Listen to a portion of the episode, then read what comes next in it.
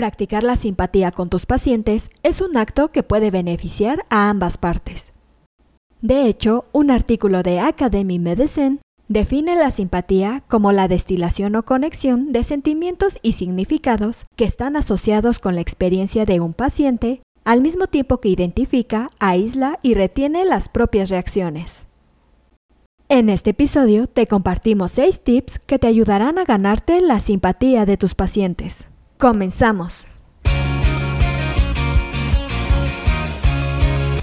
Esto es Asismed, Asistencia Médico Legal, su empresa de responsabilidad profesional médica, en la cual te damos tips, conceptos y tendencias que te ayudarán a destacarte en el sector salud y evitar cualquier controversia con tus pacientes durante el desarrollo de tu profesión. La simpatía es la capacidad de comprender y compartir emocionalmente los sentimientos de otra persona. Es una parte necesaria de cualquier relación médico-paciente y su expresión crea una alianza entre tú y el paciente, asegurándole que te preocupas por él. A veces esta comunicación es fácil, pero otras veces puede ser bastante desafiante. Sin embargo, es una habilidad que vale la pena dominar. La investigación muestra que hay numerosos beneficios de expresar empatía. Puede dar como resultado mejores relaciones médico-paciente y satisfacción del paciente así como una mayor adherencia a los medicamentos, y también puede conducir a la disminución de las reclamaciones por negligencia, según un artículo de Emergency Medicine Journal. Ahora bien, ¿cómo superar las expectativas de tus pacientes con simpatía? Tomando en cuenta lo anterior, para un paciente, principalmente si es nuevo, los pequeños detalles de simpatía cuentan y mucho. Si detecta algo que no es de su agrado, las altas expectativas sobre ti desaparecerán para siempre. Aunque no lo creas, la gran mayoría de los pacientes suelen ser muy observadores, especialmente con el servicio, con la personalidad de los médicos y con todo lo relacionado con las instalaciones. En este mismo sentido, cuando llega un paciente con una enfermedad relativamente sencilla, le recetas un tratamiento y mejora, Definitivamente que estará agradecido contigo y es muy probable que irá a contarle a todos sus conocidos acerca del estupendo trabajo que realizaste. Pero también cabe la posibilidad de que no lo haga en caso de que bajo su perspectiva piense que ha recibido un mal servicio. Esto genera un problema grave, ya que es difícil salir adelante si solo te enfocas en la parte clínica. Para evitar una mala impresión tuya a tus pacientes, a continuación, te presentamos seis claves que te ayudarán a atenderlos como se merecen. En primer lugar, gánate su simpatía antes de que lleguen a tu consultorio. Agregar el servicio de reservación de citas en línea es una buena forma de conseguirlo. Si les das la posibilidad de poder reservar su cita médica a través de tu página web, te los echarás al bolsillo de inmediato. Un segundo consejo es siempre ser eficaz.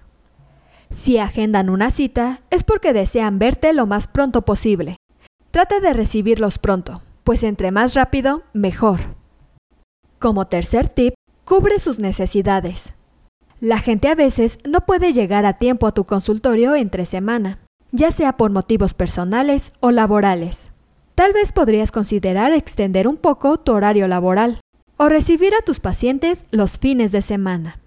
Adapta tus horarios para que sean más compatibles con los de tus pacientes. De esta manera les estarás diciendo que para ti son muy importantes.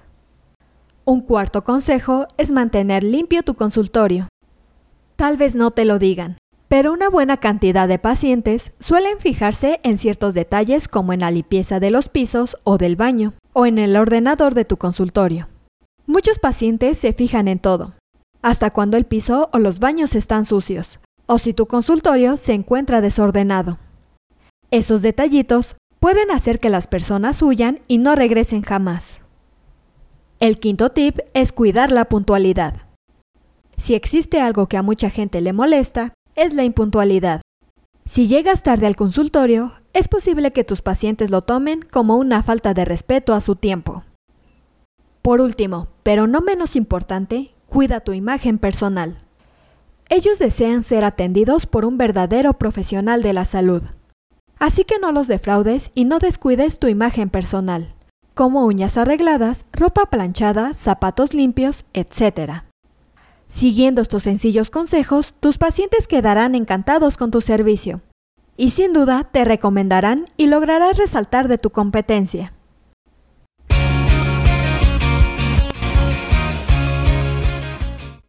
Esto es todo por hoy. Te invito a no perderte nuestros próximos episodios. Y la forma de no perdértelos es suscribiéndote a este podcast desde tu aplicación preferida. Y si te ha gustado este episodio, no olvides compartirlo en tus redes sociales y con tus colegas. Si quieres disfrutar de más contenido, visita nuestra página en www.asistenciamedicolegal.com, así como nuestras redes sociales como Facebook, Twitter, Instagram, YouTube y TikTok. Hasta la próxima. Everybody says that good things never last.